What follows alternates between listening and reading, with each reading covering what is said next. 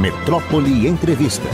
Mas agora eu vou conversar, rapaz, com um grande querido amigo, uma das melhores figuras da nossa República. Não sei onde ele arranja tanta energia para estar tá presente em vários espaços simultaneamente e sempre com inteligência, com a coragem, um destemor. Grande, grande, grande. Rapaz, se você soubesse a admiração que eu tenho por você, eu leio tudo que você escreve, posta, acompanho você, rapaz, com uma enorme alegria, rapaz. Não pode imaginar. Antônio Carlos de Almeida Castro, grande cacai, grande advogado, criminalista e, sobretudo, intelectual, um democrata.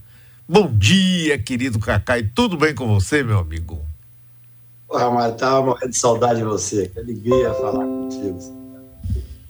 Quando eu fui convidado para vir aqui, eu falei que tem tanto tempo que eu não vejo o Mário, que eu te acompanho, sou admirador. E você sabe que eu virei baiano, né? Eu sou meio baiano, assim, eu tenho uma paixão pela Bahia enorme. Depois que tem essa casa em Trancoso, então, morro de saudade de lá. E você, para mim, é, é a expressão da Bahia. Uma alegria falar contigo. Prazer enorme. Obrigado, Cacá. Eu estou aqui aberto com aqui na minha frente com o artigo que você escreveu no 360, que é um portal ótimo. É, o título é De Mãos Dadas com os Sonhos. E você aqui termina com o poema, mas é engraçado, ontem de noite eu estava conversando com minha mulher e eu, eu, eu recitei para ela exatamente esse trecho da tabacaria de Fernando Pessoa. Não sou nada, nunca serei nada, não posso querer ser nada. A parte disso, tenho em mim todos os sonhos do mundo. Isso é fantástico, não é, Cacai? É, e principalmente nessa hora, né? quando eu fui escrever esse artigo, esse, na verdade, muitas vezes eu penso na poesia até antes do artigo, né? E é uma coisa interessante, porque foram quatro anos de muito sufoco, né, Mara? Muita tristeza, o Brasil triste, a gente preocupado. Eu não sei como nós, nós que temos uma consciência democrática, como é que nós aguentamos esses quatro anos, porque além de ver o país ser saqueado, de ver o país ser desestruturado em todos os, todas as áreas, especialmente na saúde, na cultura. Os meus amigos, eu faço parte do grupo de literatura e liberdade, onde estão os grandes intelectuais brasileiros. Eu estou lá de de Bicão, é, e vários escritores. Eu vi a tristeza no diária que estava acontecendo no país. E é muito ruim, Mário, você ter que conviver com essa opressão permanente, com a tensão permanente. Eu, eu viajo muito, tenho alguns interesses fora do Brasil, tenho, um caso em Paris, eu posso flamar um pouco e tal. E quando você está fora, você convive com pessoas que vão no país, você vê que as pessoas estão levando a vida normal, estão levando a vida com sonhos, com esperança, que não tem essa tensão. E nós vivemos quatro anos de tensão. Por isso é que eu digo que é, esse Fernando Pessoa resume um pouco isso. A par disso, tenho em mim todos os sonhos do mundo. Que eu esperava chegar uma hora e acreditava, e lutei muito por isso, todos nós, você, um gigante aí na Bahia no Brasil, é que a gente pudesse voltar uma normalidade, né? Por isso é que eu, eu falo isso, é, é, a, é a simplicidade de você não ter que preocupar do governo estar tá fazendo uma coisa contra o povo brasileiro. Só isso já é bastante. O governo não tem seis meses ainda e você vê que já mudou a, a, o orgulho que você viu o, o Lula ontem, né, aquela, aquele discurso dele debaixo da Torre Eiffel, cobrando responsabilidade dos países europeus, dos países que, que poluem o mundo realmente. É, a tranquilidade de você, às vezes, passar um dia cuidando da sua vida, do dia a dia, porque, Mário, ninguém consegue viver permanente, permanentemente em tensão. Eu acho que o momento ideal, é por isso que eu digo assim que o, o título faz até menção a sonhos e tal, é o momento ideal é aquele que você sabe que está tocando a sua vida nas coisas cotidianas mesmo, quer dizer, você poder ficar mais tempo com, com os filhos, com os amigos, com os amores, ter mais tempo para voltar a ler poesia e não só necessariamente fazendo a resistência, porque quando você vive um, um mundo fascista, pré-fascista, é, a tensão é muito permanente, quer dizer, agora, como eclodiu está evidente que houve uma tentativa de golpe, porque quando eu falava, nós falávamos, há dois anos atrás, que estavam prestes a sofrer um golpe, muita gente achava que a gente estava exagerando, que nós éramos pessoas que estavam é, fazendo, de certa forma, um, uma política muito agressiva. Não, não faço política partidária. Eu tinha a convicção, a certeza, eu tinha informação e vivia. É, se tivesse tido o golpe, se tivesse conseguido dar o golpe, nós não estaríamos aqui, Mário provavelmente nós não teríamos ambiente para morar no Brasil. Então, por isso é que eu carrego sonhos permanentemente, né? E usei de Fernando Pessoa, uma pessoa de Álvaro de Campos aí, para poder expressar nós não podemos desistir. Acho que foi um momento leve, pelo menos, ainda que no momento ainda de tensão, né? O Brasil não está livre desse fascista, desse fascismo que cravou os dentes em boa parte da população brasileira. Eu fico impressionado, depois de tudo que acontece, você ainda diz que tem 20% da população que acompanha o bolsonarismo. Mas o que interessa é a gente poder ter a esperança de, de realmente saber que nós vamos mudar. Quer dizer, eu, eu termino o artigo citando Clarice, dizendo, Cecília, dizendo a vida só é possível reinventada. Eu acho que nós estamos reinventando agora, depois desses quatro anos de trevas. Cacai, é, nós estamos vendo as revelações aí do celular de Mauro Cid e outros que estão aparecendo, figuras com o senador Duval e outros obtusos, mas a defesa deles é dizer, olha, aquilo tudo ali estava no papel, mas não houve, não tem nada que ver, o Bolsonaro não tem nada que ver com isso, e esse julgamento que está no Tribunal Superior Eleitoral é uma coisa inadequada, não vai conseguir provar nada. Você acha que havia tudo preparado para um golpe e por que, é que ele não foi dado esse golpe? É, eu não tenho nenhuma dúvida, né? porque na verdade eu, eu sou advogado criminal, só faço na vida advogar. É, o, o, processo ele se dá exatamente com essa, essa esse xadrez, né, um certo quebra-cabeça de indícios que vão se amoldando, né? Você veja, é, há muito tempo a gente denuncia e escreve contra e participa de debates dizendo que existia um golpe em preparação. Eu falava lá atrás, infelizmente estava certo, é, que o Bolsonaro só não tinha dado o golpe porque ele não tem o prestígio suficiente para isso junto à cúpula das Forças Armadas, embora tenha, infelizmente, tinha o apoio de boa parte é, da, da, da, das pessoas que ocupam um cargo abaixo nas Forças Armadas. E isso se revelou de uma forma muito precisa. Existe uma das conversas que diz claramente: ah, ele não tem é, poder para poder fazer as Forças Armadas. Até o, o, coronel que responde, que era um cara importante, um cara que ocupava um cargo importante nas Forças Armadas, no, no Exército, ele diz: não, mas fala para ele, como comandante em chefe, uma conversa entre o major e esse coronel. O major era o ajudante de ordem o cara que estava com o Bolsonaro 24 horas por dia. Ele fala, não, mas fala para ele dar a ordem que se as, a culpa das Forças Armadas não agir, nós agiremos. Então, assim, é muito óbvio que existia em curso um movimento. E o movimento tinha uma gravidade, tentativa de insurreição, tentativa de quebra da, da institucionalidade, porque ele, inclusive, buscou, infelizmente, com um jurista que tinha prestígio na, na intelectualidade jurídica do Brasil, e que se aproximou aí do risco que ele quis correr, é, ele buscou, inclusive, apoio na área jurídica, onde ele dizia uma subleitura criminosa do artigo 142 da Constituição, já falei isso aqui com você, onde tenta dar um ar de constitucionalidade ao golpe. Não existe golpe constitucional, todo golpe é contra a Constituição. Então, quando você faz uma subleitura e diz que as Forças Armadas seriam uma espécie de um poder moderador, é a preparação para uma ala que é um pouco menos, eu diria, fascista, para ter um, um pouco de coragem de assumir, aquilo mais ou menos que o, o Jabas Passarinho, em 13 de dezembro de 68, quando foi assinar o AI-5, ele disse para o presidente da República: as favas com todos os escrúpulos da consciência.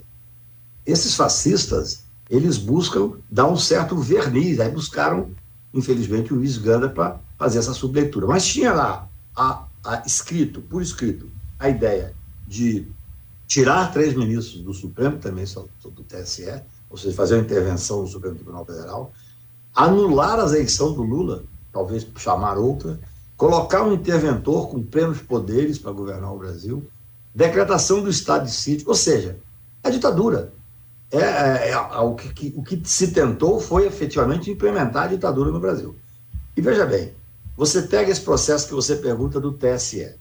Eu não faço direito eleitoral, mas estou acompanhando, evidentemente, com lupa esse processo, que é um processo importantíssimo.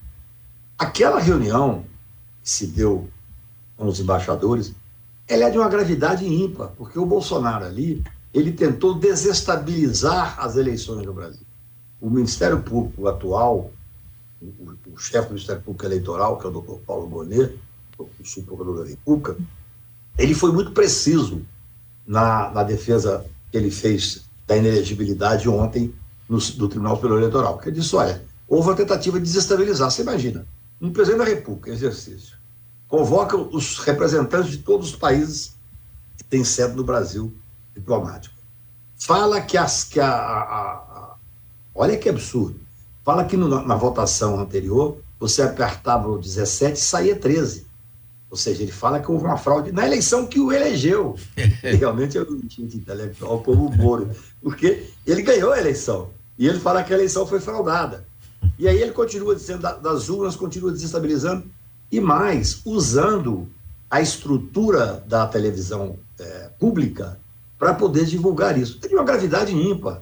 Nós não podemos é, menosprezar a força, ainda que simbólica, eu tenho escrito muito sobre isso, Mário, a força, ainda que simbólica, do presidente da República, quanto no exercício no sistema presidencialista. Para boa parte das pessoas, pessoas que não têm condições de e nem tempo, muitas vezes, de ler e fazer comparações e fazer uma análise um pouco mais aprofundada, a palavra do presidente da República tem áreas de veracidade. Tem aquele, aquele símbolo da verdade, que ninguém imagina que um homem do nível obtuso como Bolsonaro poderia chegar a presidente da República. É até difícil de, de entender o que aconteceu no Brasil, embora hoje, olhando um pouco mais de longe, a gente faça uma análise é, de uma série de setores. Eu tenho dito que da necessidade não só de torná-lo inelegível, eu acho que esse julgamento vai torná-lo inelegível, com provas abundantes. Com provas abundantes, é evidente. Não, ninguém pode negar o discurso dele está lá, a tentativa dele de desestabilizar a eleição. É, é gravíssimo o presidente da República usar a estrutura, é, especialmente pública, da, da, da televisão e tal, das rádios e tal, para poder desestabilizar a eleição frente ao mundo. Olha que ousadia e que sensatez convidar representantes do mundo inteiro para poder falar mal do seu país. Mas é mais do que falar mal.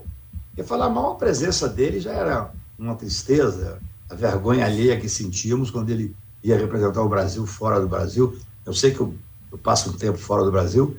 É, existia uma certa compaixão. Você encontra desde o livreiro até o, o garçom do restaurante que você vai mais. Pergunta o que está acontecendo, perguntava o que está acontecendo com o Brasil. Como é que esse homem governa o país? Hoje não. Hoje você vê o Brasil tentar sorrir de novo com uma expectativa do que o Lula leva para frente. Agora, existem provas contundentes para torná-lo inelegível. O que eu digo, e não é, aí não é implicância não, é uma questão até de visão histórica. Em 68, nós tivemos uma ditadura feroz do Brasil. Não foi tão grave quanto o Chile, não foi tão grave quanto a Argentina, mas não tenha dúvida não, aquilo que foi feito no Brasil e as pessoas que morreram e dos familiares. Não, não, é porque morreu menos pessoas do que morreu no Chile que deixou de ser gravíssima a, a ditadura aqui. E nós cometemos um erro, e foi o erro de, após a democratização, nós não levarmos a ferro e fogo aqueles terroristas e aqueles ditadores. Com isso, criou-se esse ambiente do Brasil. Se tivéssemos punido lá, talvez nós não tivéssemos tido Bolsonaro. Bolsonaro teve a ousadia, e você se lembra, de no dia da, da, do impeachment da Dilma, dentro do Congresso Nacional, ele fez uma exaltação ao ídolo dele, que é o Ustra, que é o torturador. Um homem que torturou a própria Dilma, ele fala, eu quero fazer aqui um elogio ao, ao torturador, ao Ustra. Então, é, nós tínhamos que tomar uma atitude. Por isso é que eu digo, a inelegibilidade dele é patente, é chapada. Eu acho que vai, o TSE vai mais uma vez, veja bem, hein? mais uma vez o Poder Judiciário fazendo um papel de garantidor da Constituição e das instituições. Mas depois da inelegibilidade, é, as, os processos têm que continuar a correr. Nós temos que dar uma resposta à sociedade para impedir que isso se repita. É a mesma coisa, é a mesma coisa com esse Deltan, que hoje já está caçado, o Moro uma hipótese de ser caçado, inclusive, no próprio Tribunal Regional Eleitoral do Paraná, seria uma, uma vitória contundente. Mas depois desses caçados, e tem outros, tem vários outros que estão na fila, é, nós não podemos simplesmente tornar o Bolsonaro inelegível. Tem que dar a ele todas as condições de plena defesa, de contradição, do devido processo legal, da presunção de inocência, mas fazer um trabalho de forma que o Brasil possa respirar de preferência, mais longe possível desses fascistas que são representados, em última análise, por esse bolsonarismo. Cacai, é, me diga uma coisa. Desde a Lava Jato, que criou muitas condições, sobre todos os aspectos, a vitória de Bolsonaro, o judiciário brasileiro, no meu entendimento, mas eu sou absolutamente ignorante no assunto, por isso eu queria você, foi complacente. Por exemplo, só um caso. Sérgio Moro, juiz, torna público um telefonema da presidente da República do Brasil em pleno exercício com Lula.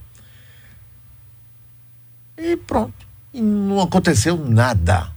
Ele fez todas as prisões ao arrepio da lei, tudo, tudo, tudo na cara que aquela coisa era fantasticamente ilegal, mas baseado na grande mídia brasileira, dando toda a força, aqueles tubos enferrujados despejando milhões. Rapaz, e depois elege Bolsonaro, ele vai ser ministro Bolsonaro, e depois Bolsonaro agride o tempo todo a Constituição, o povo, as leis e ninguém faz nada. Nem o Congresso, eu digo até antes de, de Lira ser presidente.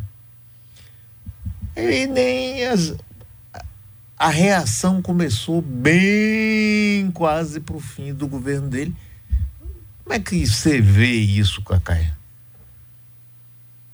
Mário, eu tenho falado sobre isso desde 2015, antes até da, da eleição desse fascista, porque você tem toda a razão a gênese do bolsonarismo, claro, tem vários outros fatores, mas o que propiciou a eleição do Bolsonaro foi a Lava Jato. A Força Tarefa de Curitiba, coordenada por esse Deltan e chefiada pelo, pelo Moro, fez aquilo que ninguém imaginava que poderia fazer. Prendeu ilegalmente o principal opositor, que estava na frente das pesquisas, foi o Lula, para eleger Bolsonaro. E depois recebeu um ato claro de corrupção, um ato clássico de corrupção, qualquer estudante de direito definiria isto. O, o, o juiz que prendeu deixa o judiciário para virar ministro em recompensa ao fato de ter dado a eleição ao Bolsonaro. Agora, por que que isso se deu? Aí os fatores, é claro que vai precisar de um certo distanciamento histórico para fechar todos os pontos, mas eu acho que nós já avançamos muito. Os fatores são vários. É, outro dia o ministro Gilmar falar que é uma pessoa importantíssima nesse processo de, eu diria até de redemocratização do Brasil, é, a volta do Brasil democrático, é, o ministro Gilmar falava que, ah, eu ouvia falar, eu inclusive falava muito, existia forças dos Estados Unidos e sempre achei estranho, agora eu estou começando a acreditar. Porque aquilo ali não foi pouca coisa, foi uma, um, uma forma engendrada, e agora que todas as pessoas estão podendo ter acesso às, às diversas gravações da, da Vaza Jato, é, existia um, um, um, grupo, não era um grupozinho de Curitiba, constatar. O, o Moro é um indigente intelectual, não teria competência para fazer o que fez. Era um grupo bastante organizado, com apoio de parte do empresariado brasileiro, dinheirista, e apoio da grande mídia junto com apoio internacional. Então não foi uma coisa solta, não. E claro, com o, o apoio da grande mídia, a, a, o homem é o homem suas circunstâncias, eu dizia Ortega Gasset, porque quando começou a crescer tudo isso, no primeiro momento eu achei que era muito maniqueísmo. Por exemplo, eu era um crítico da Lava Jato, corri o Brasil inteiro criticando. E qual era o pensamento deles? Não, aquele que critica os excessos, nós vamos cravar que ele é contra o combate à corrupção. Então eles diziam que eu era contra o combate à corrupção. É porque eu estava pregando, escrevi um artigo na Folha de São Paulo, que país queremos. Em 2015, se não me engano, 2015, setembro de 2015, que país queremos, onde eu dizia exatamente isso, eu quero o mesmo combate, mas dentro das regras constitucionais. Mas não, eles fizeram um trabalho e eles ganharam num certo momento. Eles conseguiram eleger o Bolsonaro, o Moro virou ministro da Justiça. Depois, numa briga de quadrilha, eles se separaram. Mas olha o mal que esse povo fez ao Brasil. E os grupos que os apoiaram ganharam muito dinheiro. Mas por que você acha que estão desesperados com a saída do Bolsonaro? Então, eu concordo com você. O Poder Judiciário, boa parte dele, foi absolutamente leniente. Eu vou te falar uma coisa, Mário, que eu já tenho refletido muito sobre isso e tenho escrito e debatido sobre isso. O Poder Judiciário brasileiro é tradicionalmente, tradicionalmente conservador, patriarcal e reacionário. É feito para manter o status quo. Os cursos de direito só visam manter o status quo. Se você abrir, já dei esse exemplo várias vezes, você abrir uma foto do Tribunal de Justiça de São Paulo, trezentos e tantos desembargadores brancos, vindo de famílias ricas. Acho que tem um ou dois negros, quase não tem mulher. Então, essa é a representação do Poder Judiciário brasileiro, que adorou surfar na onda da, da, do Moro e da grande mídia. Demorou muito. Quando nós, poucos, corríamos o Brasil para fazer esse embate, dizer que a democracia estava sendo solapada exatamente por causa dessa inércia também do Congresso Nacional, nós tínhamos uma tempestade perfeita negativa. Nós tínhamos, com a eleição do Bolsonaro, um poder executivo fascista e completamente corrupto e inescrupuloso. Tínhamos o Congresso Nacional cooptado, na sua grande maioria, através de orçamentos secretos e outras benesses e tal, calado, mudo. Foram duzentos e tantos pedidos de impeachment sem tivesse tido nenhum tipo de movimento. E aí, você, esse poder judiciário, judiciário reacionário, patrimonialista, acho que viu estava se instalando no Brasil o fim da Constituição, a ditadura militar.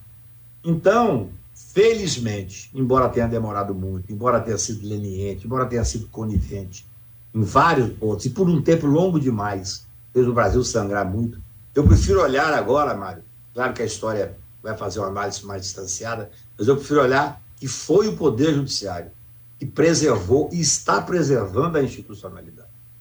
É, é, é, é uma contradição interessantíssima. O mesmo Poder Judiciário que, que, de certa forma, passou a mão na cabeça do Moro, que não fez o que tinha que ser feito. Teve um momento que o Moro foi afastado, ainda na época do Teori vivo, do ministro Teori, e todos nós imaginávamos, eu lembro que eu estava num, num jantar com o ministro Toffoli e o ministro Jobim, e estava esperando a decisão do Teoria, a gente achou que ali seria o fim da Lava Jato. Mas aconteceu algo que nós não sabemos até hoje o que foi, e o Teori deu força ainda para o Moro. Então, são várias as circunstâncias, eu concordo com a sua análise de perplexidade. Eu hoje faço uma análise, já que estou vendo o Brasil respirar de alguma forma, e respirar graças a uma série de fatores. Quando o Lula veio aqui em casa no dia da diplomação, ele fez um discurso bonito, dizendo que só tinha aceitado se candidatar. É difícil se candidatar como um presidente da República que está no poder, que é inescrupuloso, que usa a força pública, que usa o dinheiro público. É quase impossível ganhar. Ele falou: só eu teria chance de ganhar. Por isso eu me candidatei. Ele tinha toda a razão.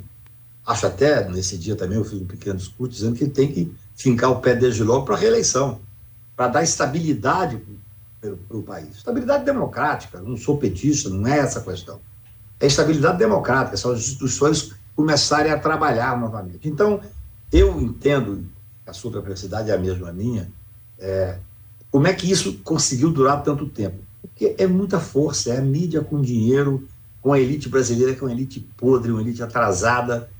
Você veja bem, o, o, o mundo inteiro é muito estranho.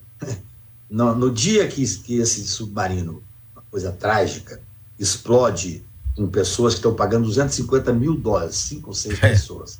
250 mil dólares cada uma para ver os destroços de Titanic. Nesse mesmo dia, fundou um barco com 600 pessoas. Isso. Ninguém deu, a, não é que ninguém deu, mas a, a imprensa praticamente não noticiou a morte de 600 pessoas. No entanto, a explosão desse, desse submarino, que é lamentável, que é uma tragédia, morreram cinco ou seis pessoas ali, virou a grande notícia mundial. São cinco bilionários que tinham dinheiro para pagar 250 mil dólares para ver os destroços e de uma irresponsabilidade, que aquilo ali era um lugar. Não sei como é que a pessoa entra no lugar daquele. Mas como é que é a mídia? O que, que é? Em todos os lugares, em todos os telejornais, eu ontem fiz uma passagem pelo, pelos jornais do mundo aí, é incrível, essa é a notícia do mundo. Naquele mesmo dia, 600 pessoas, pobres, sem nome, invisíveis sociais, morreram no desastre submarino. Então, o Brasil e o mundo é, tem que se fazer uma revisão da, da, da, dos critérios. Assim. Eu digo o seguinte: é, com toda a tristeza que tive de luta desse tempo, eu perdi pessoalmente e profissionalmente, deixei o escritório por um tempo, felizmente meus sócios tocaram ali uma história, história pequena, para poder fazer essas denúncias. Mas eu hoje prefiro ressaltar a importância do judiciário, ainda que não todo, mas começou no Supremo Tribunal Federal, Tribunal Superior Eleitoral, os ministros conseguiram fazer aquilo que eu dizia que era o necessário, cumprir a Constituição. Então, que isso sirva de reflexão para todos nós. Por que, que durou tanto tempo? Você deu um exemplo gravíssimo do que o Moro fez. E mais, o Moro reconhecia, às vezes, um gesto, claro que ele tinha uma estrutura de imprensa e a estrutura até hoje, né? Dizem que ele consultava muito através das, das mensagens. Essas mensagens, Mário, estão vindo à tona agora, são estarrecedoras. Estarrecedoras. Porque você veja bem, quando o, o Favreto, o desembargador Favreto, que é um homem corajoso e íntegro, é, deu a, a, liberdade ao Lula no meio desse processo todo, é, tem hoje gravações, a gente imaginava isso, mas lê, é muito cruel até, do Deltan falando assim para os demais procuradores: não, eu vou falar para a Polícia Federal não cumprir a decisão.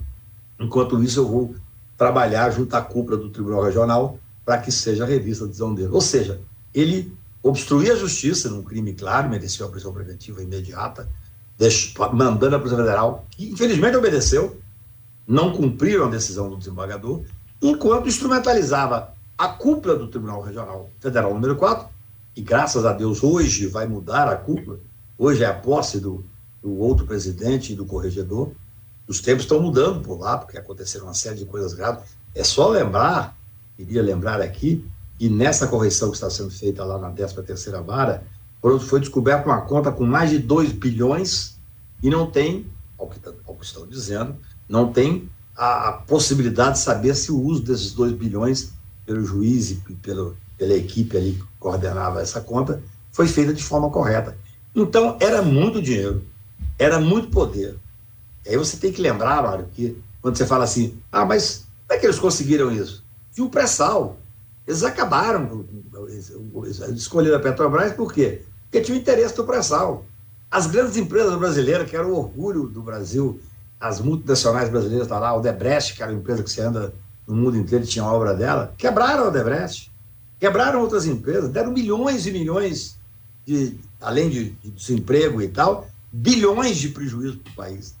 Então, é, é muito complexo. Eu concordo com a sua perplexidade, eu também a tenho, mas eu acho que nesse momento, especialmente que nós estamos começando a colocar o nariz de fora, ainda que com a necessidade de estarmos atentos, o mais importante é a gente ressaltar a atual postura, especialmente do judiciário. E esperar, e claro, agora nós temos um governo democrata, um executivo democrata, sem dúvida nenhuma, Lula dá uma, uma dimensão enorme à democracia, eu achei lindo ele, ele, ele ontem discussando debaixo da Torre Eiffel, com uma coragem e uma, senso de oportunidade. O Lula realmente é um craque.